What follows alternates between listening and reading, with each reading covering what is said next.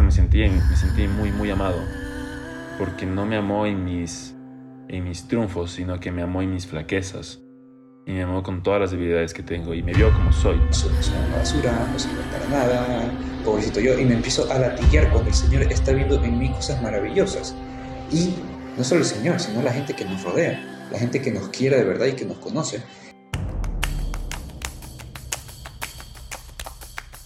Shalom y bienvenidos a un podcast sobre The Chosen, la serie con 100% en Rotten Tomatoes sobre la vida de Jesús y sus seguidores para verlo como ellos lo vieron. Soy Joaquín y cada vez me imagino mejor a los evangelios y conmigo tenemos al hombre que le gusta entender la historia para saber quién es Ignacio. Hola, hola, bonita introducción, la verdad. El hombre. Gracias. El hombre que le gusta entender. Ya estuvimos hablando un rato acerca del concepto de hombre. El hombre se hace y no nace y eso. Entonces, claro, pues ya a mi edad ya debería ser un hombre hecho y derecho. y luego te decía yo allá en la misa, como le escuchaba el Evangelio y, y digo, se me hace cada vez más fácil imaginarme la escena e imaginarme como qué emoción habrá tenido Jesús, qué emoción habrá tenido los apóstoles cuando narran las cosas que sucedieron en esos momentos, ¿no? en esos días. Pero bueno, el día de hoy vamos a eh, tener un capítulo que creo que eh, va a ser muy interesante para los dos, desde el lado de que somos católicos. Y es el capítulo que se llama El regalo de bodas. De wedding. Y tal vez tú nos puedas ayudar con la introducción. Muy bien. El resumen es algo sencillo y lo quiero dejar un poco en el misterio mientras vamos desarrollando. Y la cosa va así. Pedro y Andrés se suman al grupo de Jesús, quien les presenta al resto de sus discípulos, y parten a Caná a una boda con la promesa de conocer a la madre de Jesús. Mientras tanto, un Nicodemo, con muchas dudas, interroga a Juan el Bautista. Tan, tan, tan. Siento que es un capítulo, siento que es un capítulo, eh, como te decías, en escritura es muy corto. O sea, es muy fácil decir, es como van a la boda. Eso es todo lo que hicieron en el capítulo. Sí. Sucede mucho menos que en los anteriores tres. Eh, ¿Cómo quieres empezar? ¿Empezamos por el inicio? ¿Vamos por el medio? ¿Empezamos por el final? Eh, Yo creo que empezamos con el prólogo o sea, lo que yo llamo el prólogo, que es el, esos, esos, minutos antes de, de, la introducción como tal, uh -huh. eh, en la cual se puede ver uh, ese misterio de Santo Rosario, el niño perdido y hallado en el templo. Entonces ahí es bonito porque nos introducen a María, una María desesperada porque su, su hijo no aparece. Entonces ahorita estoy, ah, no, estoy entonces el niño perdido allá en el templo, que eso está en el Evangelio, en el evangelio de Lucas, me parece. Sí, correcto. Que es quien narra la infancia de, la, la infancia de Jesús. Entonces, ¿qué? Hay un detallito que no me gusta, pero no por, por lo siguiente. Yo quería ver a Jesús en acción. Quería ver a Jesús peladito de niño, enseñándole a todos esos sabios barbados y todos con la boca abierta diciendo, ¿y este niño quién es y cómo sabe tanto? Yo quería ver ese momento maravilloso de Jesús y que venga la Virgen María y lo carajee y lo reprenda frente a todos. Como dice, oye, tanto tiempo que nos, que nos tienes aquí, eh, nos hace, ¿por qué nos haces esto? Recuerdo en una película de la Virgen María de la RAI, la televisora italiana, que es sobre la Virgen María, y la Virgen María cuenta ese pasaje a los apóstoles cuando Jesús ha muerto. Jesús está muerto y es bonito porque todos los apóstoles están ahí que no saben qué hacer y como todo niño que está un poco perdido, ¿a quién va? Va su madre y todos se reúnen alrededor de la Virgen María y la Virgen María les cuenta ese, ese capítulo. Y una cosa, uno de los detalles bonitos que dice es, en ese momento con tantos hombres, las mujeres teníamos que estar calladas, pero no me pude callar y le dije lo que tenía que decir a Jesús. ¿Por qué? Porque es su madre. Entonces yo quería ver eso. O sea, yo quería ver a la Virgen María en plan reina y señora de todo lo creado, reprendiendo al creador de todo, al, al, que, al que creó todo, al autor de la gracia. Entonces yo quería, yo quería ver eso. Eh, y la Virgen María en modo mamá, estabas perdida tres días, esto, lo otro.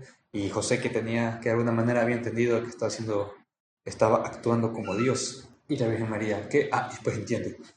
Y, y les pide, oye, también ayúdanos a, a, a superar todo esto a, salir adelante en todo esto. Me pareció muy bonito eso. Pero me faltó ese detallito de que ya verlos en acción. Justo los, los consultores bíblicos, eh, o sea, lo que dijeron fue que seguramente Jesús estaba enseñando en la parte más... A ver, nadie podía entrar al templo más que los sacerdotes. Entonces, cuando se dice que vas al templo, iban a los patios afuera del templo. Y hay como tres niveles de patio. Hay un patio para gentiles, hay un patio para mujeres y hay un patio para varones. Eh, el patio de varones se llamaba algo de Israel. Entonces decían que seguramente Jesús a sus 12 años estaba en ese patio, en el patio de Israel, allí enseñando a los maestros de la ley. Y que mm, por ese sentido la Virgen no podía entrar más allá. Por eso José fue el que tuvo que ir. Mm, y, que hace sentido en la escena que, que José sea el que luego le diga a la Virgen como fue increíble, o sea, era que le veas, él estaba enseñando y predicando. Digo, una cosa que me gusta mucho y, y que se me hace muy, me, me enternece, por así decirlo, es eh, cuando uno es, es, es niño, es adolescente, uno como que no es muy prudente. Entonces, ah, uno quiere hacer las cosas bien y quiere hacer lo que tiene que hacer y uno quiere ser bueno y tal, pero a veces uno se olvida de la prudencia. Y veo un poco eso, ¿sabe? Como un Jesús eh, que de verdad no se privó de nada en su humanidad. O sea, el Señor quiso ser tan humano como nosotros y no quiso privarse de nada en nuestra humanidad. Al punto en que también quiso tener ese momento de, por así decirlo, inmadurez, como, eh, de, ok, está bien que fue y enseñó a la gente en el templo, sí, está bien, pero no era tal vez la cosa más, por así decirlo, entre comillas, prudente. Lo más prudente hubiera sido que está con sus papás. Y, y, te digo, en el, en el Evangelio se le, se dice eso. El Señor eh, regresó, les obedecía y crecía en estatura y en sabiduría. Y es eso, es como el Señor. Exactamente. El Señor no quiso privarse de, de, eso, de la oportunidad también de ser un adolescente como tú y como yo, que fuimos adolescentes y que también tuvimos nuestra aspiración de querer el bien y que por eso tal vez cometimos alguna imprudencia también.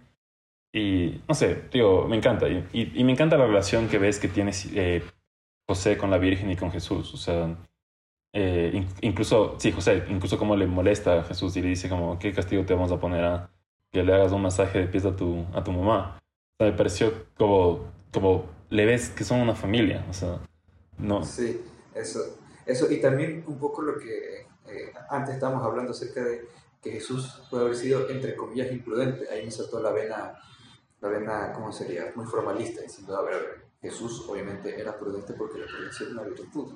Pero es una virtud, la virtud de las virtudes. No creo que decía eso. Bueno, de manera más o menos similar. La, la prudencia es algo que se adquiere con el paso del tiempo. Entonces, con el paso del tiempo uno tiene que ir eh, actuando, eh, viendo qué hace, qué no hace, y así pues adquiere la prudencia. Entonces, un Jesús que no tiene idea que, oye, no pega, no decirle a papi y mami que voy a estar eh, impartiendo cátedra a los sabios de Israel, es algo que en ese momento Jesús dice, oye, es cierto, como que no pega, porque así son los niños, así la gente joven, que así la gente joven, son tan eh, así, son los adolescentes.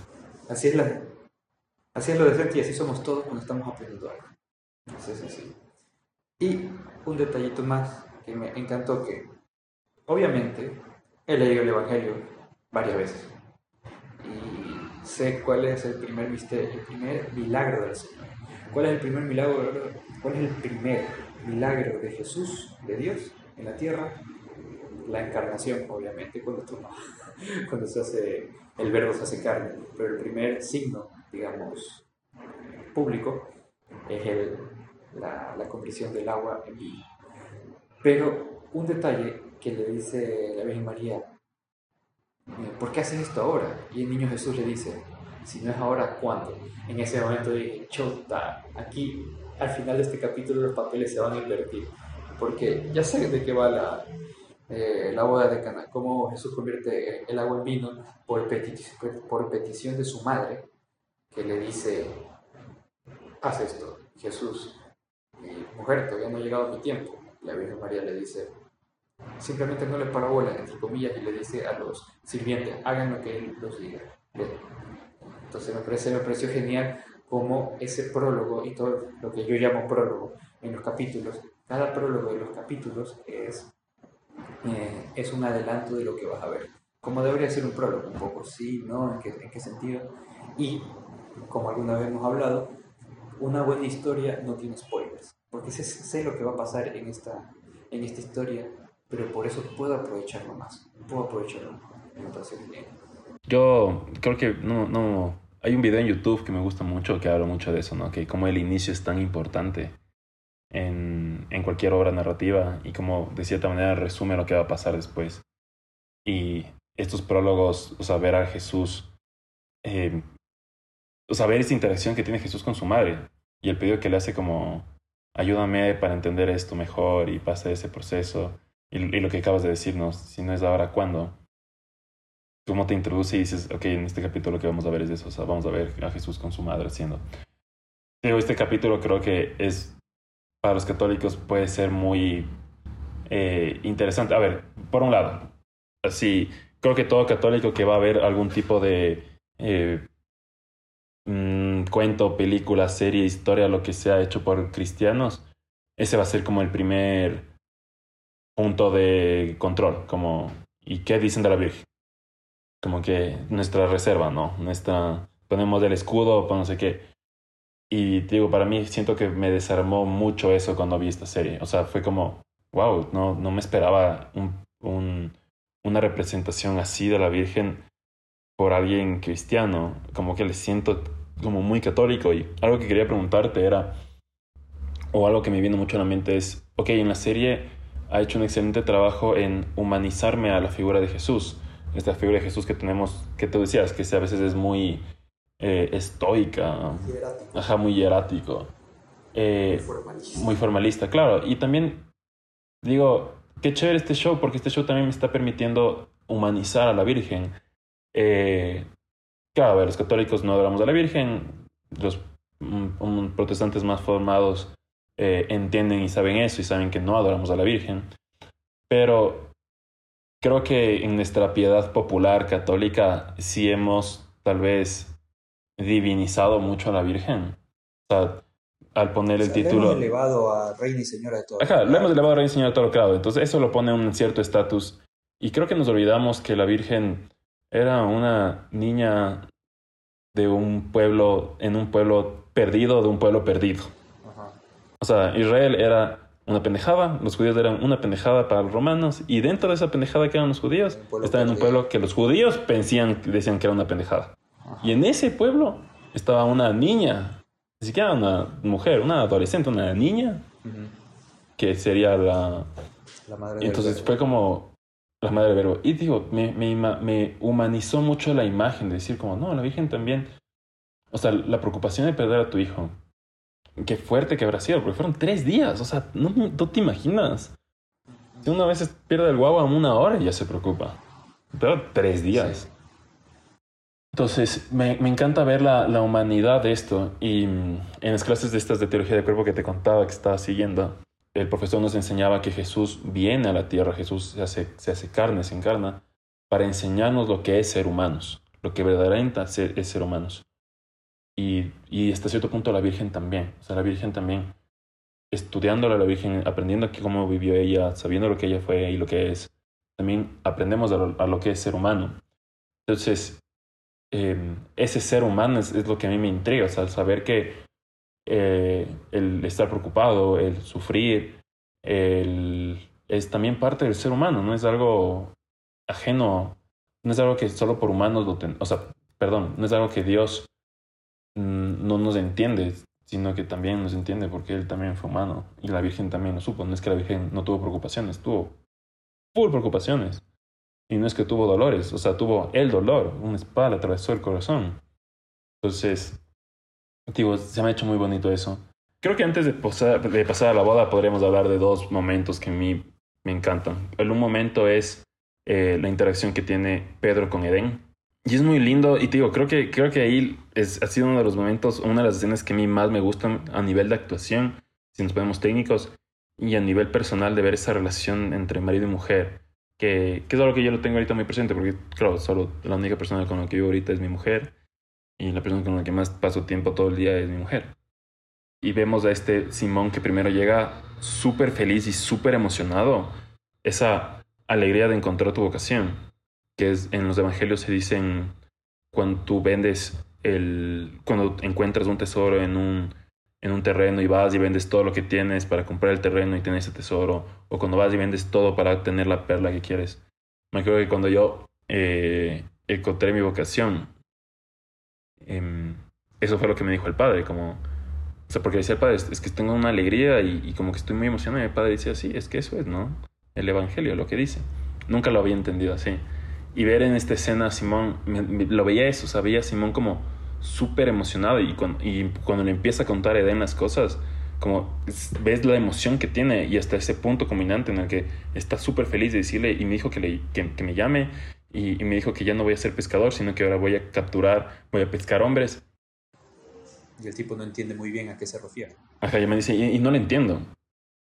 Y de ahí le dice lo que le preocupa, ¿no? Y pero eso significa que voy a, voy a dejar de ser pescador. Y ahí Eden se da la vuelta. Y se asusta, ¿no? Pedro. Cuando le dice, cuando le dice sí, y, me pidió que le siga y lo voy a seguir. Y ella se da la vuelta y dice, yo sé que eso te, te iba a poner mal. Eh, will upset you. Dice, I'm not upset. I feel safe. me siento salvada. Eso, ese detalle me, me parece increíble. Y, te digo, es, por un lado esa salida de Pedro y veo lo que tal vez para muchos, y es, es lo que ves a lo largo de este capítulo en un par de ocasiones de Pedro, que como tenemos este llamado inicial, como esa primera vez que conocemos a Jesús, que nos emociona, que queremos seguir, que queremos dejar todo, pero que tenemos miedo de, de regresar al mundo y de enfrentarnos con las gentes que nos conoce y con otras personas y, y que tal vez sentimos que no nos van a dejar seguir al Señor. Y ves eso en Pedro y, más bien la respuesta de Ben es, es maravillosa, o sea, como me siento salvo. Dice, no sé cómo voy a proveerte, dice, ¿qué me importa eso? Eh, y me encanta esa frase que le dice de, al fin alguien vio lo que yo siempre he visto en ti, que tú eres más que un pescador. Eso, eso quería decir también. La alegría de, de Simón, que se contagia, y cómo el Señor ve en cada uno lo mejor, como eh, y también como Edén le dice, feliz, este es el hombre del cual me casé, con el que me casé, diciendo esto, o sea, no, no, no lo que estabas antes perdido, esto es lo que, lo que vi en ti. Entonces, así mismo, eso fue ese, ese Simón, ese Pedro que vio ella y del cual se enamoró, también es, de alguna manera, eh, aquella persona del cual Jesús también se enamoró, diciendo, oye, yo eso es lo que quiero sacar de ti, eso es lo que busco en ti. Entonces, como el Señor ve lo mejor en cada uno, y a veces uno, uno con sus miserias, que, que un, un, tipo como tú y yo que intentamos hacer las cosas bien, y hay momentos en que nos topamos con nuestras miserias, con nuestras limitaciones. Y dependiendo, y dependiendo de qué tan soberbios seamos, si somos muy soberbios, vamos a, ver, vamos a agrandar mucho nuestras miserias. Eh, entonces diremos, somos una basura, no sirven para nada, pobrecito yo, y me empiezo a latiguear cuando el Señor está viendo en mí cosas maravillosas. Y no solo el Señor, sino la gente que nos rodea, la gente que nos quiere de verdad y que nos conoce, ve en nosotros cosas maravillosas, pero yo, cuando estoy metido en mi soberbia, eh, empiezo a aumentar mis, mis, miserias, que son reales, sí, pero al Señor no le importa eso. Al Señor lo que le importa es eh, lo bueno que hay en nosotros, eh, incluso algunos de, los, de nuestros vicios nacen de un detalle mal cuidado, alguna, algún, algún impulso nuestro natural que no lo hemos cuidado bien y que lo hemos dejado que se convierta en un vicio, el Señor sabe que ese impulso malo se puede volver en algo bueno. Un poco hablando de, de San Pablo. San Pablo, antes de conocer a Jesús, perseguía a los cristianos. Conoció a Jesús y se dio cuenta, chuta, metí la pata. Entonces, como decía un sacerdote ya mayor, si metes la patita, sacas la patita. Entonces San Pablo metió la patita, haciendo, persiguiendo a los cristianos, sacó la patita y no solo que dejó de perseguir a los seguidores del camino, como le decían, sino que voy a predicar el nombre de Jesús. Entonces, ese Jesús que ve nuestra humanidad, porque Él es humano, ve nuestra humanidad, nuestros defectos y nuestros aciertos, y ve lo mejor. Y por eso nos llama, porque sabe que podemos dar algo. Y eso es muy bonito, porque esa, eso se ve en la conversación que tiene Edén con Pedro, porque su esposa lo conoce muy bien, y, y tiene eso, y, se ve uh, cómo esa humanidad es redimible porque Jesús. totalmente, totalmente. Y digo, regresando a lo que dijiste de eh, el Señor nos ve, ese, ese, mal vicio ve que se puede corregir. Piensa solamente en Mateo, como Mateo utilizó sus talentos y sus habilidades para, para no, no, la palabra no es estafar, para... Aprovecharse para en contra de sus hermanos, para aprovecharse de sus hermanos. Y son las mismas habilidades que tenía, las que Jesús utilizó para que escriba los evangelios y evangelice y transmita y tengamos la oportunidad de conocer a Jesús. Si conocemos a Jesús, porque Mateo nos dejó escrito eh, su vida. Y utilizaron los mismos talentos que Dios le había dado, solo uno los utilizó para mal y otros para bien. A mí me encanta esa escena, esa frase. Siento que durante todo este capítulo hay un montón como de guiños que hacen hacia el futuro. Totalmente. Esta, esta serie está llena de detalles.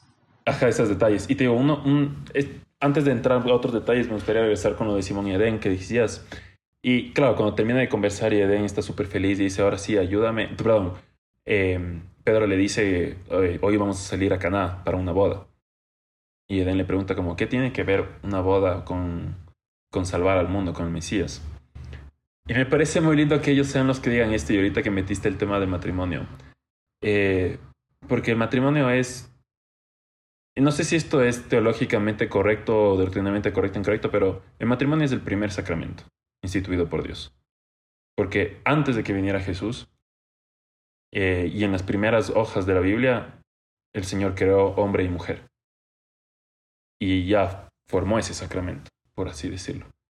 Entonces, el sacramento de matrimonio es el sacramento que mejor refleja, em, tal vez ese sacerdocio refleje un poquito más, pero que refleja ese amor de Dios con, con sus criaturas, porque el matrimonio es eso, es aceptación y amor completo del uno por el otro. Lo que dices, el uno ve eh, y cuando estás casado ves eso, ves, ves todo lo bueno que hay en tu pareja, ves también lo malo, pero eh, no lo ves lo malo como algo que le hace caer, sino ves lo malo como, como, no te quedas en eso, ves todo el potencial posible.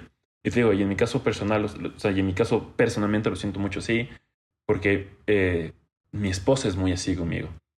Mi esposa que sabe todo de mí, que le he contado todo de mí, que sabe todas mis, mis fraquezas, que sabe todas mis cosas malas. Y bueno, tengo un video en YouTube en que hablo un poco más de profundidad de eso. Eh, cuando ella se enteró de todo eso, me aceptó y me decía como, pobrecito, cuánto he sufrido. Como, vamos adelante. Y, y claro, de ahí decía, me sentí, me sentí muy, muy amado. Porque no me amó en mis, en mis triunfos, sino que me amó en mis flaquezas. Y me amó con todas las debilidades que tengo. Y me vio como soy. Eh, que es como Dios simplemente, verdaderamente nos ve. Que este mundo fuera tan maravilloso y estuviera tan, tan sin problemas, por así decirlo, si los esposos viviéramos bien nuestros matrimonios, verdaderamente. O sea, si nuestros esposos verdaderamente viviéramos bien nuestros matrimonios, de ver a otra persona, de aceptar a otra persona como es, de amarle y, de querer entregarnos como Cristo se entregó a su iglesia, que eso fue lo que decían ayer en la misa, en la lectura, en la primera lectura, de si de los esposos amáramos a nuestras mujeres como Dios amó a la iglesia y al revés, si las mujeres nos amaran a nosotros como esposos como Dios habló a su iglesia, Ah, eh, fue, perdón, sí, en la segunda lectura, qué, qué distinto fuera este mundo, qué distinto. Entonces ves eso en Adán y ves eso en, en, en Simón, como, en el, perdón, en Edén y en, Edén y Simón, como se aman y se reconocen y se ven. Y, tío, me encanta esa frase que dice Edén, como al fin alguien ve lo que yo siempre he visto en ti. Que me parece como, no sé, hay algo en esas palabras que, que, me, que me golpean a nivel emocional. Eh, digo, tal vez sea esa, como le siento que es lo mismo que mi esposa me dice a mí cuando ve mis videos o cuando ve lo que estoy trabajando o cuando ve como... Yo también me doy cuenta de esas cosas en ti. Em, y yo también me he dado cuenta de esas cosas en ti, a que quede como testimonio. Sí. Eh, y, y, algo que también me encanta, y te digo, cuando escuché a, a, Eden decir como, no estoy upset, sino que me, me siento salvada, pensaba y me venía esta frase del Evangelio de dichosos los que creen sin ver. Porque decía esta mujer, dichos a los que creen sin ver, porque Pedro tuvo que ver dos botes, dos botes llenos de pescados para decir, oh, fuck, lo cagué, aquí está el Mesías. En cambio, de él le bastó solamente escuchar a su esposo como emocionado. a su esposo, para decir, acá para decir como, no, exactamente. Y lo que le dice, me crees, dice, no te hubieras podido inventar esto. Es, es, es, es increíble, es increíble, es increíble que no puedo no decirlo. Ubicaritas et amors Deus ibi donde hay caridad y amor, ahí está Dios. En el amor que tiene la esposa de Pedro con Pedro, eh, ve que ahí está Dios porque ve a su esposo redimido de alguna manera. Y ojo, Pedro la va, a seguir metiendo la pata a lo largo de su vida y por eso es, es de mis personajes favoritos de, de, del Evangelio, porque es un tipo muy humano, es un tipo que mete la pata, pero a pesar de todas las estupideces que hace, sabe, como, como, bien, dij, como bien dijimos, como bien dijiste, ¿a dónde iremos? Solo tú tienes palabras de vida eterna. Entonces Pedro está emocionado, la otra que ama a su esposo y, en ese amor está Dios, se da cuenta y cree y dice, oye, aquí hay algo grande. Eh, a ver, primero tengo que aclarar, me, siento en la, en la, obligación moral de, de, eh, de, tumbar un poco toda tu, tu, expresión cursi del matrimonio. Primero, el primer sacramento es la Eucaristía, ¿ya? El primero en cuanto eh, importancia, obviamente, es el sacramento por excelencia. Sí, sí. Segundo, Yo digo en orden cronológico. no. En orden cronológico recuerda que todo el universo ha sido creado para la pasión, muerte y resurrección. Entonces es la Eucaristía, porque fue creado antes de la constitución del mundo y el mundo fue creado para aquello. Entonces, eh, uno y dos, los siete sacramentos nacen en el costado abierto de Cristo, con la muerte del Señor. Así que de alguna manera todos nacen ahí y están hechos para... Todos están al mismo tiempo, todo. Ajá, y están hechos para unirnos con ese misterio de, de la salvación. Y eso hablando del tiempo, eh, el, el, sábado, el viernes terminamos de ver aquí eh, en la casa Loki, eh, la, la, serie de Loki. Entonces, ya alguna vez hablamos como mi, mi enfado con, con, esa visión determinista de, de, la creación, diciendo, oye, es que así no es Diosito, como lo están haciendo los de Marvel. Y estaba un poco hablando del tiempo, y, y el tipo dice, eh, al final de la temporada un tipo dice que no, que todo, que todo está escrito, todo va a pasar de esta manera, no hay, no hay libre albedrío, no hay libre albedrío. Entonces un poco pensando en el tiempo, eh, es que en la cruz, en el misterio del Señor, ahí sí hay un auténtico, eh, todo el universo fue creado para ese momento y al, como, como los católicos estamos convencidos, por eso la misa es tan importante para los católicos, asistir a la misa es ir al mismo sacrificio, porque es un momento no congelado, sino un momento eternizado. Así que al, haber sido eternizado ese sacrificio del Señor y los siete sacramentos, haber nacido del costado abierto de Cristo, estamos acudiendo a la eternidad, por así decirlo. Bueno, esa es un poco, ¿cómo se llama? filosofías de, de, ducha, que a veces, a veces golpean cuando menos lo espero. Creo que lo único que acabas de hacer, Pato, es dejar muy claro quién es el que está casado y quién es el que está soltero en este podcast. Eh, sí, totalmente. Creo, que sobre todo lo que acabas de dejar muy, muy claro es quién es el que está casado y quién es el que está soltero en este podcast. Pero sí, no, tienes, tienes, tienes toda la razón, ¿no? Es muy bonito decir eternizado. Ey, ey, espera, o sea, el, el, matrimonio y el amor de Dios, o sea, el amor de un hombre y una mujer es un reflejo del amor de Dios por nosotros y ese amor se lo ve principalmente en en la cruz y en la Eucaristía. Ahí es donde está ese amor, que Dios quiso hacerse hombre y morir por nosotros y entregar y dejarlo todo hasta la última gota de su sangre. Aquí otro detalle, creo que vamos a despedazar mucho este capítulo, pero es que hay muchas cosas que me encantan y ya, esta ha sido la cuarta vez que he visto el capítulo. Me gusta este pequeño detalle de cuando están Andrés y Simón yendo a ver a los apóstoles y encontrándose con Jesús y ves este miedo que tienen eh, y siento que es algo que mucha gente y, todos en algún momento en nuestro camino espiritual nos hemos dado cuenta o hemos también tenido este miedo a que los demás nos rechacen. Y, y, tal vez la iglesia no ha sido muy buena en, en eso. por un lado tienes a Andrés que está súper nervioso y está con este miedo y que el resto le diga como, ¿y si, y si quedamos mal? ¿Y si quedamos como desagradecidos? ¿O si la gente piensa no sé qué? Y de el, miedo que tiene Pedro de que el Señor se arrepienta de haberle llamado. Y como que ya quiere un ser perfecto y saber qué hacer y saber qué decir y estar ahí. Siento que es algo que también a nosotros nos puede pasar en, en principio, ¿no? De como entramos y queremos ya vivirlo todo y cumplirlo todo y ser así, solosados y saber que cuando el Señor nos llama, eh, sí, por un lado es verdad lo que dice María Magdalena, de yo era de una manera y ahora soy completamente distinta y lo que pasó fue Él en la mitad de esas dos cosas fue él, pero también saber que somos humanos y que la fe, y eso, es algo que decía ayer el padre en la milía, en la misa, la fe no es una cosa de un momento, sino que es algo de toda la vida. Entonces, Simón y Andrés tendrán que vivir esto toda su vida. O sea, Simón deberá tener ese deberá cargar con ese miedo de que el Señor lo abandone. Eh, y al final Pedro lo abandona y se arrepiente. Eh, y Andrés también, todo, el, todo ese miedo de no sentirse parte del grupo. Entonces, no sé, me parece como, como, cómo te puedes sentir reflejado en estas pequeñas cosas. Eh, te enriquece tanto, o sea, decir como el, lo que creo que decía esto en el capítulo 1 o 2, de el Señor es del mismo, el Señor es exactamente el mismo, el Señor no murió hace dos mil años y ahí se quedó congelado en el tiempo, el Señor es exactamente el mismo el que vive y es exactamente el mismo el que nos llamó y es exactamente el mismo el que nos dice y nos corrige y nos, y nos, y nos manda a hacer las cosas y nos manda chistes y nos manda unos sueños para molestarnos, como decíamos antes de entrar al podcast. Es exactamente el mismo Señor. Y nosotros vivimos exactamente las mismas cosas que vivieron los, los primeros. Y de ahí, bueno, ya podríamos pasar a la parte de Canadá. A ver, primero otro, un, un problemita más en cuanto a fechas. Todo esto está sucediendo en el año 26 AD, AD, Anno Domini. Anno Domino, el año del Señor, es decir, 26 después de Cristo. Por lo tanto, Jesús tiene 26 años. Uno de mis... Yo había escuchado en algún momento que la edad para ser rabino, rabí, maestro, era los 30 años. Por lo tanto, dicen que más o menos a esa edad es que Jesús comienza su ministerio público los 30 años. Entonces no me cuadra que sea 26, porque entonces Jesús tiene 26 años, o a qué se refiere el AD.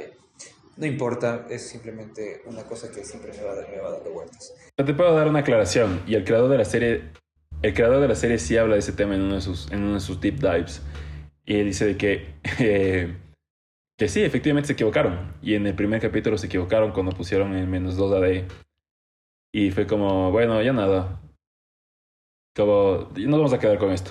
Y solo lo dejaron así. Como, ya, bueno, todas las fechas van a estar mal porque está. Hay un conflicto con los estudiosos de calcular bien el año, no es del año, porque no existe el año cero, existe el año menos uno y del año uno. Entonces eso ya te quita un año. Y eh, decían, no me acuerdo bien si es el siglo V o el siglo XV, pero que ahí establecen como que, ah, no, desde ahora el, horario, el, el año, o sea, las fechas van a ser de esta manera. Y que ese man se jaló como por algunos años también. Entonces hay un... Quinto. El quinto porque es el calendario gregoriano y en, el siglo V, siglo VI aproximadamente San Gregorio, creo que por él es el calendario gregoriano. Ya, entonces sí hablan de todo eso, de que sí hay un tema de fechas que no está bien en la serie, pero que también a nivel eh, humano hubieron errores. O sea, Jesús sí estuvo más o menos en esas épocas, pero no está bien atinado el año. Sí, y lo que dicen... Pero dijeron como ya esto se va a quedar así, y lo dejaron así. Ah, y lo que dicen que es alrededor de los 30 años. Porque unos dicen que muere a los 33, es, crucificado a los 33, otros dicen que a los 33 recién comienza su ministerio público y tres años después es crucificado, mm, más o menos, pero sí hay fechas en el sentido que se sabe, por ejemplo, en los evangelios, no sé si es Lucas que era el más detallista o creo que es Lucas, dice, siendo Tiberio gobernador de no sé dónde, o, César de no sé quién. Creo que es Lucas, porque Lucas también escribe los hechos. Ajá. No, y justo, y justo los consultores mencionan eso, como se habla del rey de, de, Tiroides y se sabe que Herodes fue rey de tal fecha, tal fecha, solo que eh, cuando se transformó la edad de reyes y la edad de emperadores y todo eso a nuestro calendario agregado, ahí fue cuando se fue todo como medio mm, la descuadraron no muy bien. Y que eso generó estos conflictos de edad de no se sabe qué año es, ¿no? Pero lo que sí te dicen en la serie es que sí, efectivamente Jesús tenía 30 años y lo intentan reflejar como de 30 años. Y como dice, si fue en el siglo V VI con, con el Papa San Gregorio, habrá sido una época muy, muy conflictiva, muy complicada para, como para prestar atención, en la que te descuides mientras estás sumando los años, una roca salió volando de las catapultas que estaban asediando tu ciudad, porque fue una época muy conflictiva en Europa, que es el, el nacer de la Edad Media y los y la, y la institución de los, de los reinos bárbaros germánicos. Pero sí, es una época conflictiva. Sí, y además no tienen los instrumentos de medición que tenemos ahorita. Pero bueno. Eh, ese, ese, ese, es uno, uno de mis problemas. Y, y sí, un poco lo que... Eh, a ver, entonces el primer capítulo, ¿cómo comienza? Comienza con muchos detalles eh, de, la vida, de la vida cotidiana, de la vida ordinaria. Entonces me parece genial. La, los saltitos de, de la mamá de la novia, aparece la amiga de la, de la mamá de, perdón, los autitos de la mamá del novio, aparece la amiga del mamá, de la mamá del novio, que luego entendemos que es María, Y, es bonito como en los subtítulos, yo, leo, yo veo el capítulo con subtítulos en inglés, que dice Mother Mary. Entonces, le dicen Mamá María, qué bonito. No, este, que, y hay otro detalle más de, de Pedro y Andrés. Eh, a un principio Andrés era el hermano aburrido y Simón, Simón Pedro, era el, el chévere, el guapo, el carismático. En cambio, ahora vemos a un Andrés más, o sea, más aburrido en el sentido que es el que corta, el el que corta la fiesta. Ahora vemos a un Andrés nervioso y Simón también en plan lanzado y luego dice, ¿qué? ¿No estás nervioso? Sí, estoy nervioso, pero ese es el Simón Pedro que vemos en el Evangelio, el tipo lanzado, el tipo que se lanza. Y un detalle muy bonito que me encanta, que, me encanta y que luego, y que luego lo hablaremos, más adelante cuando los discípulos hablan entre sí. Eh, cuando Simón le dice, Simón Pedro le pregunta a su hermano, ¿te acuerdas cómo nos enseñó papá? Y Andrés le responde, no nos enseñó nada. ¿sí? O sea, él, pescaba y nosotros mirábamos y ya, vamos a hacer lo mismo. Diciendo, oye, esa, esa es estar cerca de Jesús y, y ver qué hace, ver cómo, cómo, se dan las cosas. Eh, y ese, ese detalle, la, la, conversación entre los hermanos, como antes de empezar a ver, ver esta serie tú, que, que, tú me decías, que es súper lindo cómo humanizan mucho a los discípulos y cómo conocemos mejor a, a los discípulos, a los apóstoles. Y ese, ese detalle, y otro detalle más, Pedro, Simón Pedro y Andrés son los más harapientos de, todos los discípulos. sí, van con su ropa de trabajo a la boda. Van con su ropa, la, la, la, túnica sin mangas de, de Simón Pedro y, se ve que es una tela mucho más ruda. En cambio, la de Jesús también es una tela ruda, pero es un poco más elaborada.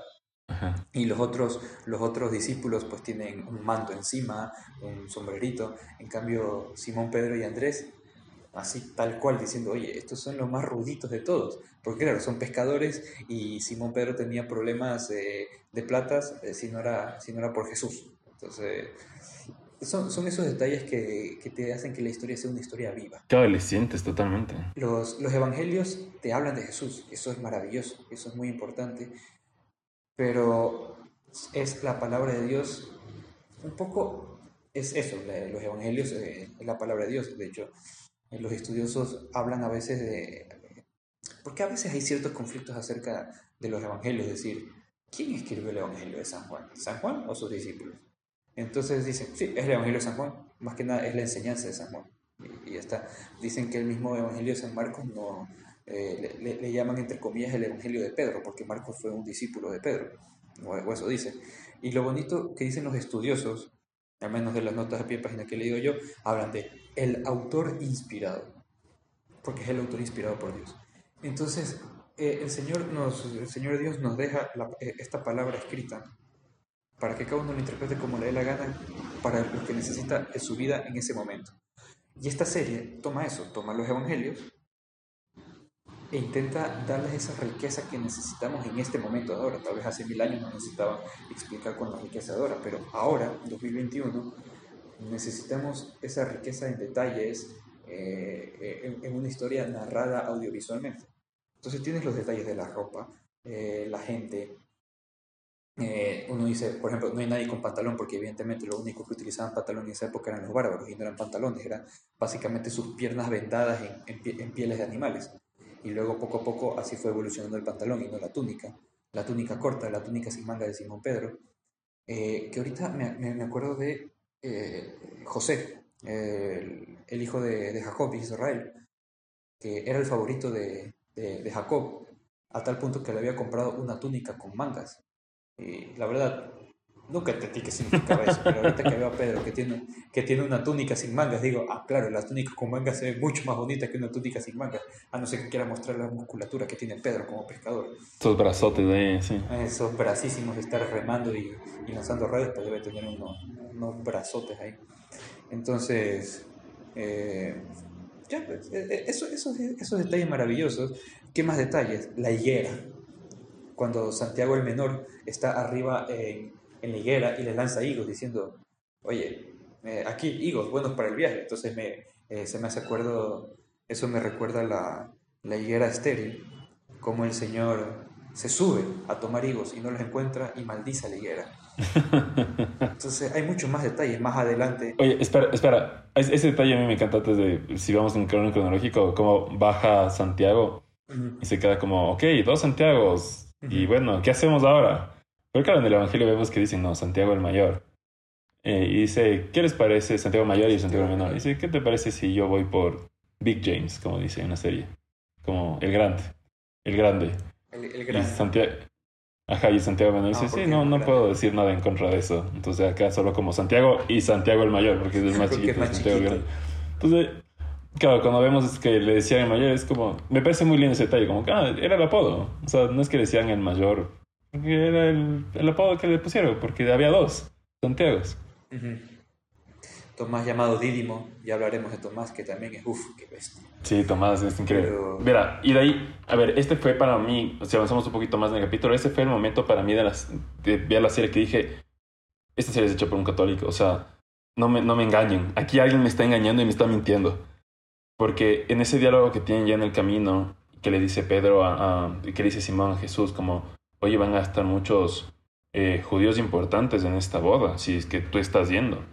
Y Jesús dice, sí, sí, va a estar la persona más importante y poderosa de toda la tierra.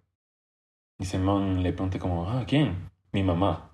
Y dije, brother, o sea, esto no puede ser más católico, como- como no puede ser más católico. O sea, la reina y señora de todo creado, no hay criatura sobre la tierra más perfecta que la Virgen, no hay criatura más fuerte. Dentro de la piedad popular católica hay el tema de la omnipotencia suplicante, entonces la señora, nuestra señora es omnipotente, pero porque por gracia de Dios, porque todo lo puede suplicar y Dios todo le concede.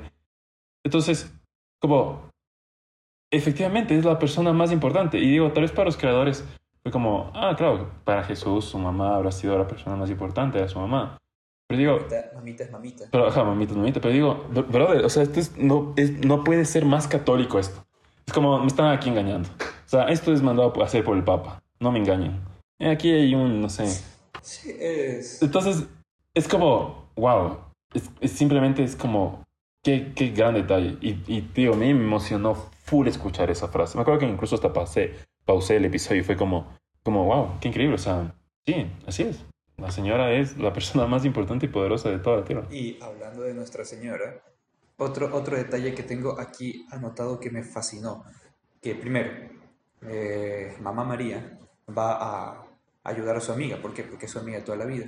Entonces, primer detalle, ¿por qué Jesús va a una boda de Caná? Porque lo invitan. ¿Y por qué lo invitan? Porque eran amigos. Entonces, cuando la mamá del novio dice, Jesús puede traer a los que sea, diciendo, obviamente, tenía que haber algún tipo de amistad anteriormente, porque si no, ¿por qué Jesús iba a estar allá y haber, tenido la conchudez, o sea, el descaro de haber llevado a un montón de gente? Porque era alguien cercano. Pero también como, como la Virgen María está ayudando, y también cuando mira esa estructura de madera, que, que parece ser que en, la- en las tradiciones ju- judías era necesaria, y dice, está chueco. Y la otra, no, no, está bien, está chueco. Y la Virgen María dice, son carpinteros, yo hablo su idioma, déjame hablar con ellos. Me pareció fa- fabuloso. Ese es fantástico, ese es genial, ese también es genial. Es fabuloso. ¿Por qué ella sabe hablar el idioma de los carpinteros o de los artesanos? Porque su esposo y su hijo son, son artesanos, son carpinteros, artesanos y también carpinteros. Diciendo, obviamente que la mujer de un carpintero debe saber cómo hablar los carpinteros. Me pareció, primero, lanzar a la, la Virgen María diciendo, oye, este, es, es es una mamá. Tú la ves y actúa como una mamá y hasta mamá tipo matrona, de, de- de las que, o de las que tiene al marido bien obediente. ¿ya? Entonces, eh, una, una, un- una, una cosa así me... Porque claro, si es la reina y señora de todo lo creado, coronada por el mismo Dios, eh, supongo que humanamente debe haber sido de esa manera, en la que te descuidas, Jesús le habrá dicho a, a Dios Padre, ya, coronémoslas porque es reina y señora de todo lo creado. Y Dios, y Dios Padre habrá dicho, si yo no la corono, igual va a estar mandando, así que, así que hay que coronarla. Una cosa por el. No, y te digo, a mí, a mí me parece re tierno también que la señora, o sea, la Virgen haya ido a ayudarle a, a la mamá, o sea, a la, a la mamá del novio desde tan temprano como dice, no, pero estuviste la noche diciendo como, espera, la Virgen apenas, y eso lo vemos en los evangelios, la Virgen apenas eh, quedó embarazada de Jesús, por obra y gracia del Espíritu Santo, su primera reacción fue, le voy a ir a ver a mi prima que me acaba de enterar que está embarazada. No fue un, bueno, voy a ir al templo o a que me laven o voy a escribir un testimonio o voy a predicar en no sé qué. Fue como, oh, mi prima necesita ayuda. Entonces, le va tan natural a como, como de ley la Virgen fue a ayudarla en la boda antes, a, la mamá de la novia, como aquí, a ver, colaboremos, ta, ta, ta, ayudemos. Y, ese, y ese detalle de que eso está chueco y la otra enfadada. A ver, está chueco, voy a hablar para que hagan bien su trabajo. Porque obviamente José, José le enseñó a Jesús a hacer bien el trabajo y Jesús aprendió a hacer bien su trabajo porque José le enseñó a hacer bien, bien su trabajo. Entonces, a la gente que hace bien su trabajo porque es esa, a ver, ¿cómo era? Esa ofrenda que se eleva como la ofrenda de del justo Abel, ¿no? Entonces, que se ve, eh, la man, la man hace, hace bien su trabajo. Entonces vemos que es una historia viva eh, uno, que uno quiso siempre sentirla así de viva. Entonces todos estos detalles sirven para dar a, dar a conocer eh, esto, esto que es tan importante para entender mejor a todos estos personajes. Entonces me parece maravilloso. Y claro, el personaje de, de la Virgen María, como, como la ponen, así tendría que haber sido, metiche en buen plan, pendiente, atenta. Ayudadora. Ah, ajá, toda, toda esa atención la que se da, bueno, la que se da cuenta que, que, falta, que le falta vino es la Virgen María, como vemos en el Evangelio, pero aquí entendemos por qué es la que se da cuenta. No es que está ahí como a veces no, la vemos en las pinturas con los ojos medio, medio cerrados en oración, de repente se les acabó el vino. No, aquí la vemos porque tiene los ojos bien abiertos, está pendiente y dice que se les ha acabado el vino porque está ayudando. Entonces, y también el, el pequeño drama que dicen que los papás de la novia son, son de, son de la alta sociedad y van a hacer quedar mal a, a los amigos. Entonces, ese pequeño que, trama que ponen diciendo, obviamente que la Virgen va a ser, a, ser capaz, va a tener la, la, confianza de de alguna manera adelantar los tiempos de Dios por este detalle de amistad, este detalle de amor, que, al final del día la amistad es, es una forma del amor. Entonces, es, es maravilloso. Este capítulo es increíble y si vamos avanzando un poquito más, y vamos a la escena de Tomás, porque justo tienes esta parte, la primera vez que vemos a Tomás, que le vemos con Rama arreglando las cosas para irse a la boda, que claro, es, es inventado, no sabemos si Tomás fue o no la persona, como dicen, que cocinó para la boda, pero me parece un lindo detalle. Y ahí, ahí hay otro detalle que me encanta, que, que, empiezan a conversar y Tomás le pregunta a Rama como, oye, ¿y el cordero va a llegar antes o después de nosotros? Y como Rama dice, no, va a llegar después. Y digo, como, sí, obviamente va a estar el cordero ahí estará el Cordero de Dios.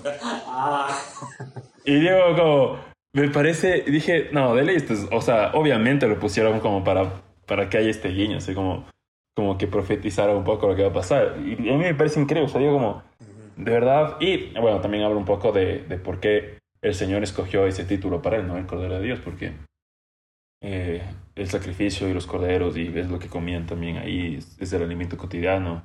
En el Yom Kippur, la fiesta judía. ¿Cómo, cómo era esto? Era, era una fiesta judía de 10 de diez días y el último día es el día del miedo. Eh, no recuerdo muy bien cómo va, pero el último día de esta festividad judía, el sumo sacerdote envía un cordero, un corderito de verdad, al desierto, que son los dominios de Shaitán, de, del demonio. Entonces, obviamente, eh, y resucitó el eh, y, bajó a los infiernos ¿cómo era? y resucitó al, día, al, tercer día. ¿no? Entonces vemos cómo eh, utiliza para sí el título de El Cordero de Dios, porque eso está plagado por todo el Antiguo Testamento y en las mismas celebraciones judías le, es la, la, figura de un cordero, porque es un cordero uh, manso, que no puede hacer nada, que no se puede defender, que no tiene garras, que aparte, aparte parece ser que hasta que es torpe, no sé, perdón, soy, soy niño de ciudad, así que nunca he visto un cordero en acción, pero aparentemente el cordero no puede ver más allá de los dos metros, por eso el callado del, del pastor, que tiene como un gancho para el corderito que se, está, que se va a, caer por el desfiladero, pues el otro lo coge por el cuello y, lo pone otra vez en el camino. Entonces el cordero de Dios es esa figura tan inútil, por así decirlo, porque no puede hacer nada. Pero claro, Dios, como, como dice, nadie me, nadie me quita la vida, sino que yo le entrego libremente. Entonces por eso toma libremente el título de cordero de Dios, alguien que no puede hacer nada. Entonces, me parece maravilloso. Eso es un poco el tema del cordero de Dios. Pero bueno, regresando a Tomás. Eh, sí, el guiño de, Jesús que, utiliza eso, el Cordero de Dios. Pero, ¿qué vemos en Tomás? Es un tipo lógico, es un tipo, eh, es un es buen trabajador. Y eso algo interesante. De todo este capítulo es, también se habla del trabajo, que es algo cotidiano. una boda es algo cotidiano, es algo ordinario. Entonces, ahí no, no puedo negar mi, mi formación acerca de la santidad del trabajo. Así que voy a ver esto. Entonces, vemos que Tomás es un tipo ordenado, buen trabajador, es un tipo lógico, es un tipo prudente, es un tipo hasta cierto punto calculador. Entonces yo decía, ah, un poco, un poco insoportable. Pero, pero no, ¿nos pasamos al milagro o, esperamos todavía? No, no, no, vamos en el orden que tú quieras. Go, go En el orden que yo quiera.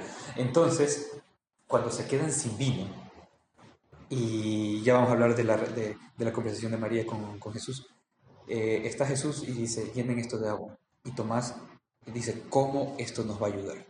Esto no tiene sentido, esto no tiene lógica.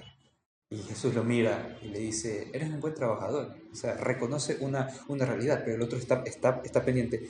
Eh, mi prestigio profesional va, a quedar por los suelos, mm, eh, voy a quedar mal eh, y también esta gente lo va a pasar mal, porque incluso al inicio del capítulo dice, oye, por si acaso tenemos que llevar otra ánfora de, de, de vino. si no, pongo de mi plata por último. ¿Por qué? Porque quiere hacer bien su trabajo. Eso es un detalle muy bonito. Y la otra le dice que es un poco más práctica, pero no vas a tener margen de ganancia si llevas otro, otra ánfora de vino. Y el otro, bueno, ya, vamos. Pero entonces en ese momento de desesperación, el tipo, ¿qué hago? Necesito vino porque él se siente responsable, porque es un buen trabajador, no es un poco el, el trabajador chapucero o el trabajador mediocre que dice, allá ustedes, es culpa suya por no tener plata. No, el tipo está preocupado de hacer bien las cosas. Y Jesús le dice, eres un tipo lógico, eres un tipo que, eh, no me acuerdo muy bien exactamente cómo era, pero le dice algo por el estilo, eres un tipo que ve los hechos y saca consecuencias lógicas ahí entiendes por qué él es el, el, apóstol que dice, mientras no meta mis dedos en sus llagas, no voy a creer. Porque es un tipo así, es un tipo ah, lógico, es un tipo racional, eh, es un tipo que, ha vivido así toda su vida. Entonces Jesús lo llama eso. Y cuando eh, Jesús de, desarma a Tomás, cuando lo llama por el nombre. Y eso es algo que va a estar dando vueltas por toda parte, cuando lo llama por el nombre. Y el otro, ¿qué? ¿Cómo? Y le dice, sígueme y el otro queda desarmado en su, en su momento de desesperación, por así decirlo. Entonces es genial. Tomás, por eso es hasta incrédulo, porque así es humanamente. Y Jesús nos llama así, humanamente. ¿Sabes qué detalle me encanta de este capítulo? Y que, y que lo siento muy personal mío. Es cuando Jesús le dice como... Eh, veo que eres muy lógico y muy estructurado y que... Porque el, Tomás se le, se le para eh, me dijeron que tú nos vas a tener una solución y no encuentro una razón, una, una, un orden lógico a lo que me estás pidiendo. Y le dice, Tomás, está bien, está bien que seas así, que dudes, que busques, que, que, quieras entender las cosas. Y lo sentí muy personal mío, porque si hay algo que me cabrea, o más bien, si hay algo que no me gusta, es la gente que no le quiere conocer la verdad, o que, o que deje las cosas así. Sea de lo donde seas. O sea, si hay algo que me estresa es un católico que sea como, no, hay que hacer eso porque eso dice la iglesia. Como, no, motherfucker, o sea, perdón ahí la mala palabra, pero no, brother, o sea, yo no voy a estar nada porque la iglesia dice, o sea, sí voy a obedecer y entender, pero yo tengo que entender las cosas, no voy a dejar así nomás. Siempre y cuando no, no sea el tema, porque también hay que aceptar el misterio. Claro, sí, aceptando el misterio y sabiendo que tienes, pero eh, creo que Santo Tomás también hace un poco eso de no porque es un misterio me voy a privar de intentar entenderlo, sabiendo de que es limitado lo que puedo entenderlo, pero no voy a quedarme ahí. Pero te digo, es ese buscar la verdad, es, ese no quedar contento con lo que te dijeron. Eh, y siento que tal vez, claro, cuando estás dentro de la iglesia, yo diría que eso me molesta de la gente que hace eso dentro de la iglesia, en plan, la iglesia dice eso y yo lo hago porque la iglesia dice, y no lo han interiorizado, no lo, no lo han vuelto propio. Y por eso es tan fácil luego desarmarlo cuando algo va mal o cuando tu vida no tiene sentido o lo que sea. Utilizando las mismas palabras de, utilizando las mismas palabras de Jesús, pero no que interrumpa. El tema de la, salió el sembrador a sembrar su semilla y cayó en tierra poco profunda, un poco lo que está diciendo. Exactamente. Y también te diría del, del otro lado, o sea, de gente fuera de iglesia. Eh, es curioso, pero la gente, o sea, de la gente con la que mejor me llevo, muchas son ateos eh, y no es porque sean ateos me llevo bien, creo que me llevo bien con ellos porque es gente que se cuestiona mucho lo que hace y lo que está viviendo. Y eso tal vez ha llevado a un ateísmo, que eh, lo entiendo porque si tú dentro de una iglesia ves que dicen algo pero luego ves que hacen otra cosa, me parece súper lógico que te salgas, lo entiendo. Eh, y, y digo, para mí fue un como como el Señor diciéndome eso, como, muy bien Joaquín, o sea, no te quito eso, no quiero que dejes de pensar, nunca he querido que dejes de pensar, está bien que hagas eso. Lo que yo voy a hacer es que aprendas una nueva manera de contar y medir, como le dice a, a Tomás, que, que es similar a lo que le dice Pedro, ¿no? Y es similar a lo que le dice a, a Judas, al, a Judas, no el Iscariote, el otro. A Tadeo, exactamente. De, yo te voy a llevar, lo que le dice que me parece lindísimo, porque claro, en esta, en esta historia, eh, Judas Tadeo era un stonemason, un cortador de piedra, un tallador de piedra. Y dice, ven y contigo dejarás de construir letrinas y vas a construir el reino de Dios. Y lo que le dice, vas a aprender a contar de otra manera. El Señor quiere exactamente lo que ya hacemos eh, fuera del pecado. Pero si algo quiere que sigamos haciendo eso, pero desde ahora con sus ojos.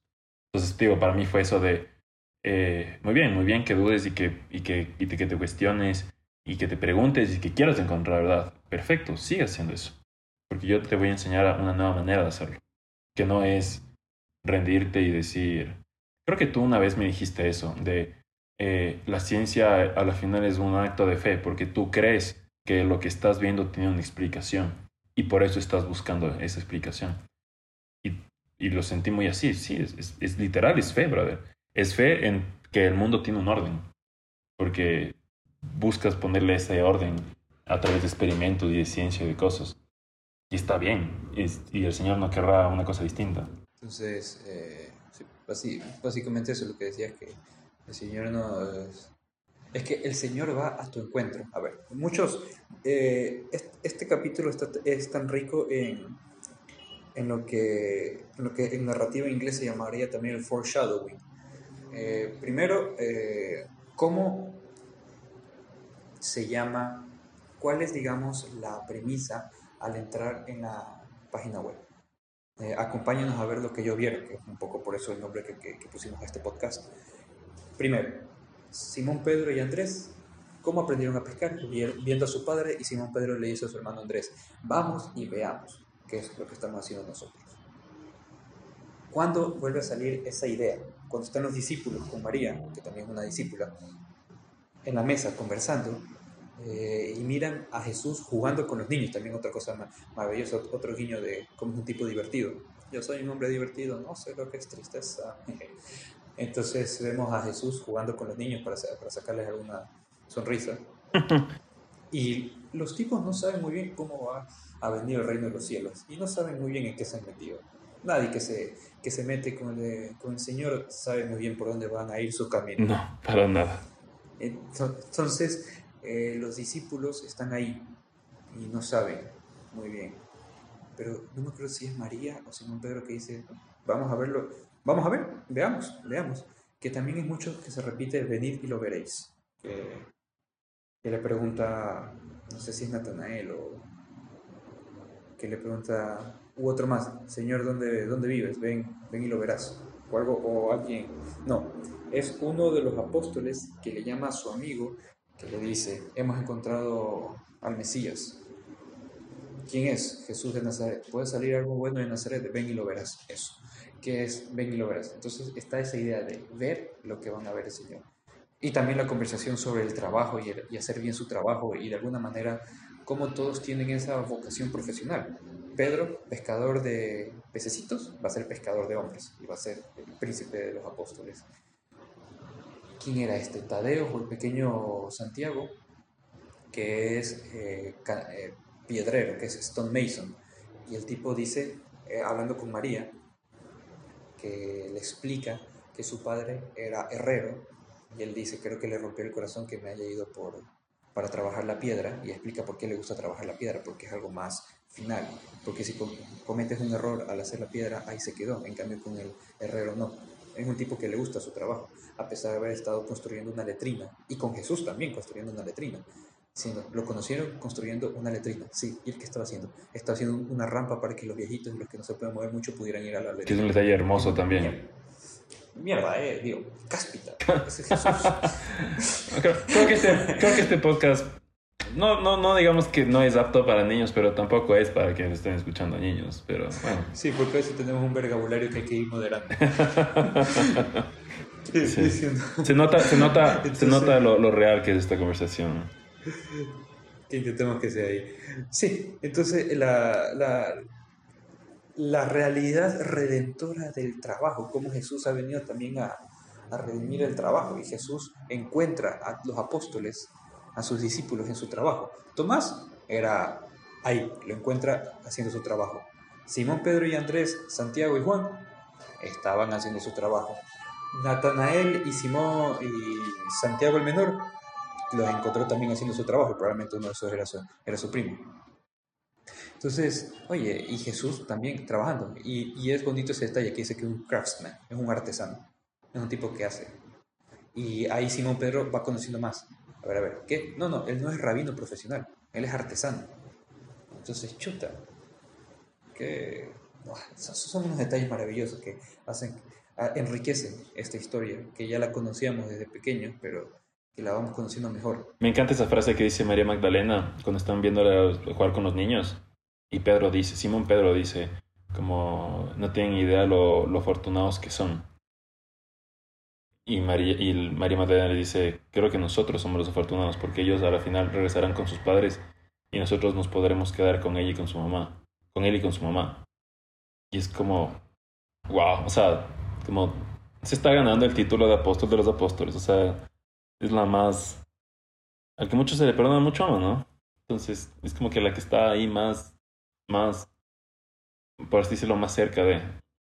Ese, ese detalle cuando, eh, no me acuerdo si era Tadeus o, o Santiago, que le, que le intentan explicar, ¿qué estás haciendo? Eh, instalaciones, este, ¿qué dice? Instalaciones de agua, un acueducto, algo un poco más prosaico. ¿Qué estabas haciendo? Hay una mujer aquí presente, no creo que sea oportuno decirlo. Y la otra dice, he visto cosas que te helarían la sangre. Entonces, sí, ah, está haciendo una, una letrina. y Pedro luego se queda como, perdón, hielo, helar, ice. Me parece también lo máximo. Claro, María Magdalena tuvo una vida, tuvo una vida, ¿no? Ajá. Entonces, esos detallitos que son, eh, que son maravillosos. ¿Qué te parece si entramos al diálogo, a la parte evangélica, a la parte, a la parte del evangelio de este capítulo? Lo que sí está en el evangelio. El diálogo con la Virgen. Haced lo que Él os diga. Entonces, aquí veo que eso está en el evangelio de San Juan porque vemos que San Juan estaba ahí presente, porque eran los hijos de Zebedeo. Entonces, obviamente, estos tipos van a, a relatar lo que ellos vieron. Entonces, vemos que ese, según la Wikipedia, ese pasaje de la Biblia solo aparece en San Juan. Pero bueno, sigamos a ese momento. Y por, eso, y por eso tiene sentido de que Mateo no esté. Ah, que Mateo no esté. Y también es importante esto, ¿por qué? porque es el primer signo público. Ya luego hablaremos de la conversación de Nicodemo Juan, que sí tenemos que hablar un poquito, que me parece interesante por muchas cosas, pero aquí la Virgen María, ¿qué está haciendo? Está adelantando los tiempos de Dios, entre comillas. Entonces vemos que en la... Aquí tengo un extracto del pasaje que dice, por aquel tiempo se celebraba una boda en Caná de Galilea, cerca de Nazaret, y estaba allí la madre de Jesús. Fue invitado también a la boda Jesús con sus discípulos, y como faltara el vino, le dice su madre Jesús, ¿no tienen vino? Jesús le responde, Mujer, ¿qué nos va a mí y a ti? Todavía no ha llegado mi hora. Dice su madre a los sirvientes, haced lo que él os diga. Estas dos, cuatro, estas tres líneas y media están en una escena maravillosa que cuando la estaba viendo yo creo que, eh, no, sé si me, no, sé si me desfiguré la cara porque estaba sonriendo como un estúpido y hace tiempo no pasaba eso. Estaba porque me parecía tan maravilloso, porque era una cosa tan eh, humana. Es la, la súplica de su madre explicándole por qué tiene que hacer eso. Y el otro que le dice, no ha llegado mi tiempo. Y la otra que le dice las mismas palabras que le dijo el niño Jesús muchos años antes. Si no es ahora, ¿cuándo? ¿Cuándo? Entonces, en ese momento los sonriso así diciendo, oye, voy a quedar como el guasón, no sé por qué estoy sonriendo tanto. que me parece maravilloso. Es, no sé si es la interpretación, la adaptación de un hecho tan divinamente humano en algo tan humano como es una serie de televisión en Internet. Me encanta cómo el Señor no dice ni sí, o sea, no le dice sí, sino ya solamente les basta con la mirada para entenderse el uno al otro. Y, y es como que solo le ve y dice como, yo sé que lo va a hacer. Y ya solo se da la vuelta y dice, hagan lo que les diga. Porque ya hemos visto cómo la, la, la personalidad de la personalidad de María no aceptaría un no por respuesta. Claro, es una mujer que está ahí para ayudar y, y, no va a dejar que las cosas salgan así nomás. Va a hacer lo que sea para que salga lo mejor. Digo, me encanta ese diálogo. Hay un cambio, hay, hay un pequeño cambio. Eh, en, en, el Evangelio dice mujer, no ha llegado, eh, aún no ha llegado mi hora. Y en la serie dice mamá, o sea, mother. Eh, entonces los escritores decían de que le cambiaron porque pensaban de que si cualquier hijo le dice a su mujer, a su mamá mujer, la mamá le va a chilear, porque como que mujer, da respeto a... Eh... Bueno, yo le digo a mi madre, a veces cuando me llama le digo hola mujer. yo le digo a mi madre mujer. Pero, eh... y, y, te digo, pero hay una cosa un poco más profunda y, y eso es algo que, que, pude aprender con el, con el curso de teología del cuerpo. Eh, la Virgen, Jesús es el nuevo Adán y la Virgen es la nueva Eva. Y Jesús viene para morir por nosotros, para morir por su iglesia y la primera de todas ellas es la Virgen. Entonces, cuando Jesús le dice, mujer, lo que le Eva. Eva, nueva Eva, le está diciendo, y a través de nueva Eva le está diciendo a todos nosotros, todos nosotros, porque todos nosotros somos Eva, porque Él es el, el esposo, Él es Adán, y Él es Adán para cada uno de nosotros. Entonces, el pedido, lo que le dice a la Virgen es mujer, y eso nos dice a cada uno de nosotros, mi tiempo aún no ha llegado. Y nosotros le respondemos como, como, por favor ya, por favor ya ven. Y viene. O sea, es, es un detalle que, claro, cuando lees la Biblia de pasada, o, o, no, o, tú no entiendes muy bien el por qué le dices mujer, pero sí llama la atención, ¿por qué le dice mujer a su mamá? Debe decirle mamá. Y bueno, me parece que en, en la serie queda muy lindo que le diga mamá, es, es, muy tierno. Y ves, por ejemplo, la primera vez que llega Jesús a Caná, o sea, entra a Caná y le ve a la Virgen, la Virgen como deja lo que está haciendo y sale corriendo a abrazarle y como Jesús la abraza y la levanta. Es súper lindo. O sea, y ves ese amor profundo que tenía eh, Jesús por su mamá. Que es el amor que todos aspiramos, al menos los católicos aspiramos a tener por, por la Virgen. Ese amor que Jesús tenía por ella, porque es nuestra mamá. Entonces, es, es, es maravilloso. Y te digo, ese detalle del Evangelio, como lo profundo que, que significa que diga mujer, que significa que le diga Eva. Eh, ahí de, debería revisar las notas de mi clase, pero estoy casi seguro en esto de que eh, Eva significa um, madre. madre. exactamente, madre. Eva significa madre. Eva es una palabra hebrea para madre y Adán es la palabra hebrea para hombre. Entonces, hombre y madre. Es, eh, a ver, esto hablando con el padre Juanmi, eh, doctor en teología Sagradas Escrituras. Eh, Eva es el nombre que le pone Adán, que significa madre, porque es la madre de todos los seres vivos. Y Adam, Adam, eh, hace referencia a trabajo, como que diciendo, lo propio del varón es el trabajo, lo propio de la mujer es la maternidad. No habrá ninguna femina escuchando esto, evidentemente, así que nadie se va a rascar las vestiduras. Mm. Pero es que es una realidad. Lo propio de la mujer es la maternidad, lo propio del hombre es proveer para esa maternidad, ya sea en lo biológico como en el sustento de cada día. Entonces, sí, por eso cuando se dice que Jesús y María son el nuevo Adán y la nueva Eva, es eso, porque por un hombre vino la muerte, por otro hombre vino la vida. Y a la luz del nuevo Evangelio, del Nuevo Testamento, a la luz de Cristo, es que se entiende mejor ese Antiguo Testamento ahí se entiende por qué el pecado es culpa de uno y pagamos todos. Porque así como uno muere y ganamos todos, es porque uno hizo una tontería y pagamos todo. Y de la misma manera, si la Virgen María, que es la Madre de la Gracia y Madre nuestra, eh, por eso que también ten, ten, tenemos una Madre que es Eva. Entonces, más o menos por ahí va la cosa. Creo. Creo. Todo esto creemos. Todo esto es en creemos. Me encanta. Es, es increíble. Y de ahí ya, bueno, sucede el milagro que tal vez es el milagro visualmente más sencillo de todos, ¿no? Simplemente convierte el agua en vino. Pero está tan, está tan armado, el, está tan bien armado el soundtrack y el pacing de la escena y el tiempo que se toma. y ese, esas palabras que dice Jesús como estoy listo y toma ese respiro y mete la mano lentamente en, en, en la piedra con el agua y de ahí saca la mano y, y ves que la mano está llena de, de vino, o sea, y, de vino. Claro, y te hacen ese reflejo como al final será su sangre. Eh, ah, así no lo había visto.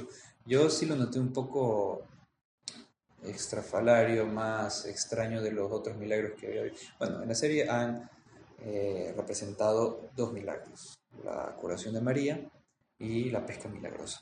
Vemos que en la curación de María solo le llama por el nombre y lo abraza. La pesca milagrosa hazlo y lo hace. Esta vez toma su tiempo, mira el cielo, recoge el agua que se ha convertido en vino, pero yo no lo había visto así como su sangre. Obviamente, porque así como de sus manos sale, el vino, es de las manos de Cristo que, que sale su sangre. Interesante. Y, o sea, digo, creo que lo hicieron por eso, porque se ve, se ve ese calor, el, el, el rojo del vino, que es como nuestra sangre, ¿no? Y cómo se derrama de su mano. Y digo, para mí es un, o sea, visualmente es increíble, o sea, se ve espectacular, es hermoso. Y de ahí como sale y entran y como todos se llevan el vino y se emocionan eh, y le llevan al, al, al, maestro de ceremonias, el maestro de salas para, eso que hemos leído, ¿no? Eh, pero a mí hay un detalle que me encanta que es que eh, todo lo que hace el Señor es bueno. Y claro, este, este Abner, que es el, el, el rico, el papá del novio, que es el rico y como sobrado, y él dice que es arrogante y todo este papá del novio. Como toma el vino, y apenas acaba de tomar el vino, le regresa a ver a la mujer y le dice, algo está mal, y dice, sí, yo estaba mal. Me parece como, como, o sea, el Señor lo, el Señor lo hace todo tan bien, o sea, lo hace todo tan, tan, tan bien, que hasta el vino le convierte el corazón a una persona. Es como, como maravilloso. Que el dicho, in vino veritas, en el vino la verdad. porque, se ve, porque se ve que el tipo estaba borrachísimo. Estaba bien, sí, estaban... Todos, creo que a lo largo del capítulo ves como todos empiezan a estar cada vez más tomados y más tomados. No sé si ya es mi, mi, mi inconsciente, pero por ejemplo cuando habla Tadeo con, con María Magdalena, yo como, ah, parece que están como un poco chumados, como happy. En general ves eso. Eh, incluso ves al Señor, a Jesús como súper alegre, así, emotivo, como vamos a bailar, cuando se encuentra con Simón y con Andrés, de bailemos, bailemos, bailemos. Hasta que llega la Virgen y es como, ta. Claro, aquí, recordando a Benedicto el Grande, Benedicto XVI, eh, en sus explicaciones del Salmo del Buen Pastor, no me acuerdo si es el 22, una parte del Salmo del Buen Pastor es, el Señor mi pastor nada me falta, bla, bla, bla, llena mi copa hasta el borde, y explica el tema del vino cómo en una cultura como es la semita, la importancia de dar, eh, eh, hospedaje al, viajero, cómo el vino es algo propio de las fiestas, de la celebración, de la alegría. Por eso cuando el buen pastor llena mi copa hasta los bordes, es para la alegría, un desborde de alegría. Entonces el vino ha sido ese símbolo de alegría siempre. Entonces, Vemos aquí cómo Jesús también tiene que llevar esa alegría a todas partes. Es un matrimonio, eh, hay mucha gente ahí que, está celebrando la unión de, dos personas, el amor de dos personas y también una celebración de amor. Y por eso vemos que sí, el vino, obviamente con mesura y con responsabilidad, todo lo que quieras, pero también el vino te va, te va bajando los, eh, ¿cómo es? Las defensas, decirlo. La primera la primera eh, fase de, del alcohol que llaman es la exaltación de la amistad. Y luego ya vas, bajando, bajando si sigues si sigue bebiendo. Algo, algo, que tú y yo, algo que tú y yo sabemos con bastante experiencia. Así es. Y estábamos lejos en aquella ocasión. no, pero bueno, en mi matrimonio también. En mi matrimonio esa, también. Vez fui, esa vez al menos yo fui más responsable y siempre alternando alcohol con, con agüita hay esta canción de un grupo de, de K-pop que me encanta que se llama Alcohol Free, un grupo que se llama Twice. Que vayan y veanlo, es hermoso. Y, y, me encanta la letra, porque decía, esta letra es tan cristiana, porque la, la canción dice eso, o sea, eh, apenas te miro y ya me siento eh, como borracha, embriagada, eh, e incluso cuando tomo alcohol, o sea, bebidas sin alcohol, alcohol free, bebidas sin alcohol, me das esta alegría, así que eso es lo que nos espera en el cielo, es sin trago llegar y ver al Señor y estar como borrachos en su amor. Y el, vino es... El estar em- embriagados, como aquella oración de San Ignacio de Loyola, sangre, sangre del costado de Cristo, embriágame. Pasión de Exactamente. Cristo, confórtame, o mismo en su olla. Entonces, sangre del costado de Cristo, embriágame. Y para, y podríamos decir, no, sangre del costado de Cristo, chúmame. Y sería igual, ¿no? Solo le podemos embriagarme para que suene más elegante. Pero es chúmame, o sea, es como- quiero tener esta alegría a rebosar y, y estar súper feliz y, como digo, exaltando la amistad. eh, y eso es lo que esperamos en el cielo. Entonces, por aquí el diccionario dice que la embriaguez, la segunda definición es estado de excitación causado por gran emoción o satisfacción. Exaltación y enajenación del ánimo. Es esa gran alegría. Esa es la tercera acepción. La primera, perturbación pasajera producida por la ingesta de bebidas alcohólicas. La segunda, estado producido por intoxicación de gas, benzol, etc. Y la tercera, exaltación y enajenación del ánimo. Un poco también, se, se- tú que has estado estudiando por tu cuenta el tema del eros, que es esa exaltación, ese ser elevado hasta el cielo, Correctamente. es Es ese, de, deseo de llegar a Dios. que es propiamente la- e- ese estado de alegría. Correctamente. Es, es, es- Digo, y, y veo eso en este hombre, o sea, este hombre que está chumado, Abner. Y como toma el vino y de repente le cambia toda la vida. O sea, sientes que le cambia como algo está mal. Y digo, sí, yo estaba mal. Como que se, se, se arrepiente de toda su vida, por cierta manera, solo por tomar un vino que le da Jesús. Y sobre todo, sobre todo, por, a pesar de no, dar- de no darse cuenta, por estar cerca del autor de la gracia. El tipo ni siquiera habrá cruzado palabra con él, pero pasó cerca, diciendo, ese es el, el poder de- del Señor, esa es la, la realidad de estar cerca de Jesús. Y te digo, eso fue una, esa fue una anotación que tuve ahorita de el primer milagro público de Jesús. No fue público, porque nadie se enteró que lo hizo. Lo supo Tomás, los sirvientes, los novios, los papás de los novios que ya conocí, de los papás de la novia, de- no, perdón, del novio que ya conocían a Jesús y su madre. Pero no fue, o sea, Jesús no salió. ¿No, ¿Te acuerdas esta película de Jim Carrey que hace de Dios? Ah, se me fue el nombre. Ah, todo, Yo todo el poderoso. Todopoderoso. Ajá, Bruce Almighty. Bruce Almighty, que en- hay la escena de la fiesta que el man sale con una jarra de agua y el man solo empieza a servir y cuando, claro, cuando cae se convierte en vino. Me parece un guiño cague de risa de los creadores de esa película. Eh, pero claro, Jesús no lo hizo eso en esta boda. O sea, Jesús hizo el milagro y fue como, vayan, dénsenlo al maestro de ceremonias y el Señor salió. No esperó, no, él no salió con, con las ganas de digo de, vean, prueben este vino que acabo de que está buenísimo. No, como él dice, no, nosotros no venimos aquí para nosotros, venimos para festejar a, para festejar a, Ah, claro que lo que le dice. a la esposa y al esposo. como Simón Pedro, lanzado como es él, que dice, bueno, este es el momento que te vas a, a revelar a todos. Dice, no, nosotros, no, no venimos para nosotros, venimos para, para los esposos. Y también como es, es un milagro que hace Jesús por petición de su madre, nada más. Su mamita le dice y mamita es mamita. Y vemos así como ese signo más sencillo. Y un detalle, otro detalle que me gusta mucho como en el cristianismo, sobre todo eh, en la Iglesia Católica, que se han perpetuado aquellas oraciones del pueblo judío, porque el pueblo judío es el, pueblo elegido, pero ahora todos somos el pueblo elegido porque Cristo se ha abierto a la humanidad. Entonces, al bendecir la comida, dices, bendice Señor este pan, fruto de la tierra y el trabajo del hombre. Es lo que rezamos en el ofertorio. Y después con el vino, como los tipos felices alaban a Dios y dice, bendice Señor este vino, fruto de la vid y el trabajo del hombre. Y es el ofertorio, como aquellas oraciones que evidentemente en la- las oraciones de la misa y de la tradición católica nacen de la tradición también judía, porque nuestros hermanos mayores son los judíos, pero la plenitud de la fiesta con, con nosotros. Está. Completamente, Como es, como completamente. esa se va cuidando aquello, como el mismo Jesús dice que no he venido a abolir la ley, sino a darle plenitud. Y cómo, se le, se, cómo el mismo Jesús lleva a plenitud aquello que, que ha prometido. Entonces, maravilloso. Digo, a mí me encantó cuando le escuché a los apóstoles por primera vez rezar eso, como bendito sea Dios, eh, Rey del universo por este pan o por este vino. Decía como, qué increíble, es la misma oración, estoy rezando la misma oración que rezaron ellos hace dos mil años y que la enseñó Jesús también. Como, como, wow, qué increíble, qué increíble. Hay, creo que hay tantos detalles. Efectivamente, como dice el Evangelio de San Juan, eh, no habría suficientes libros en el mundo para contar todas las cosas que hizo Jesús. y creo que no hay suficientes minutos en, en el podcast como para contar todos los detalles que tiene la serie. Así que Entonces, yo creo que deberíamos pasar a... Si tú quieres podemos... hablar de, de, de, Juan y Nicodemo. Cerremos esto, digo, cerremos con este último detalle, hablemos de Juan y Nicodemo y cerremos el podcast. Ajá. Juan y Nicodemo. Me, me, me, encantó el personaje de Juan.